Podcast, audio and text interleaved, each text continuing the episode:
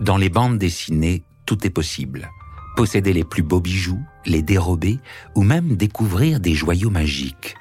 Dans cette nouvelle saison, La Voix des bijoux vous entraîne dans de folles aventures où il est question de trésors de pirates, de gemmes au pouvoir surnaturel et de casse raffinée.